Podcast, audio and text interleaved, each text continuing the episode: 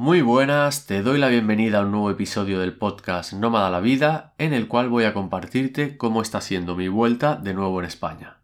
Ya hace casi un mes que volví y en este episodio quiero compartirte cómo he vivido este proceso de adaptación tras haber estado seis meses fuera en una realidad totalmente distinta. La primera curiosidad es que en mis primeros días aquí sentí como una especie de agorafobia, es decir, que no me apetecía salir de casa de mis padres y cuando lo hacía era solo para pasear a mis perras por un parque fluvial por el cual apenas pasa gente. Lo siguiente que sentí era que me daba mucho respeto coger de nuevo mi coche. Recuerdo que el primer coche que conduje no era el mío y me sentí súper inseguro. Y esto era un temor que tenía porque estaba acostumbrado a conducir por la izquierda siempre en moto y en modo salvaje. Y eso, las primeras veces se me hizo súper raro, pero la verdad es que al cabo de un par de días de conducir todo volvió a ser como antes y ahora lo que me da cosa, curiosamente, es conducir moto.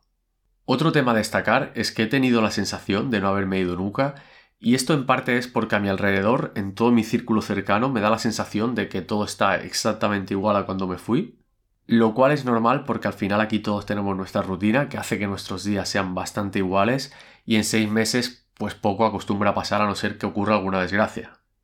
Y esto me ha reconfortado porque, como ya dije hace un montón de episodios, yo me fui estando en un buen momento de mi vida donde casi todo me estaba yendo bien y ahora al volver siento que he retomado un poco el mismo punto donde lo dejé, lo cual se agradece.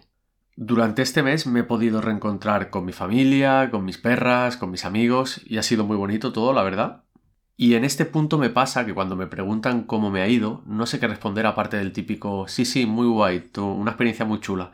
Y aquí acaba mi aportación porque me cuesta resumir lo que han significado para mí estos meses fuera y todo lo que me han aportado y he aprendido. Y a riesgo de parecer el típico puto flipado, pues prefiero callarme. En cuanto a las dos cosas que más me han repetido en mis reencuentros han sido, por un lado, ¿estás más delgado o te has quedado más canijo? Y esto me chocó porque ya lo dije en el anterior episodio, que yo estaba convencido que tras mi último mes comiendo como una lima había vuelto con más kilos de los que me fui. Pero no, tras recibir este comentario tantas veces decidí pesarme y resulta que he vuelto con unos 5 kilos menos y esto imagino que es debido a que en los 5 primeros meses que estuve solo me acostumbré a comer menos de lo que comía en España, con una dieta bastante distinta que está muy basada en el arroz, en las verduras, en mucha fruta y en poca proteína y este último punto supongo que es el que ha hecho que haya ido perdiendo toda la masa muscular con la que me fui, que ya os digo que tampoco sería mucha, y más teniendo en cuenta que yo he seguido entrenando todos estos meses allí. Esa falta de proteína imagino que lo que hizo fue ir comiéndose los pocos músculos que tenía. Y luego el otro comentario que me han repetido ha sido ¿qué? ¿Te adaptas o piensas volverte a ir? Y mi respuesta a esta pregunta a día de hoy es que no. Estos meses han sido geniales, estoy súper agradecido por lo vivido, pero por ahora la balanza de lo que renuncio si me voy de nuevo, sinceramente no me compensa. De hecho, respecto a esto, hace una semana que empecé una nueva etapa de mi vida y es que me he mudado con mi pareja a Barcelona. Yo antes vivía en otra ciudad, Sabadell, y estoy muy ilusionado con esta nueva experiencia. Y algo curioso de este punto es que tras solo estar tres semanas en casa de mis padres, donde se vive súper bien, el volver a hacer una mudanza, la cual tengo que decir que fue mínima, porque si algo he aprendido en este tiempo es que no necesitamos la mitad de las mierdas que acumulamos, Sí que es cierto que me causó como una sensación de nostalgia, como de volver a salir de la famosa zona de confort que tanto coñazo dan y de empezar algo desconocido. Más cosas. Otro de los motivos que me han ayudado a no pensar en mi vuelta es que estoy trabajando como un poseso, tanto en ponerme al día con mis clientes, en mi academia online y sobre todo en la plataforma web de a lo tuyo. Estamos haciendo un montón de mejoras chulísimas, lo cual conlleva un huevo de horas que las estoy invirtiendo a gusto por la buena acogida que está teniendo. Luego otro tema ha sido que llevo todo este mes enfermo, fue tocar suelo español y resfriarme, luego pillé una sinusitis, luego seguido de un virus estomacal y de nuevo otro resfriado. Todo ello unido a una sensación de sueño perpetuo que es como si Españita se hubiera cobrado de golpe todo el pack de mis meses fuera. Pero bueno, ya parece que veo la luz al final del túnel. Y ya estaríamos por hoy. Añadir que me queda un último episodio de esta segunda temporada, donde quiero hablarte acerca de los dinericos que me han valido estos seis meses.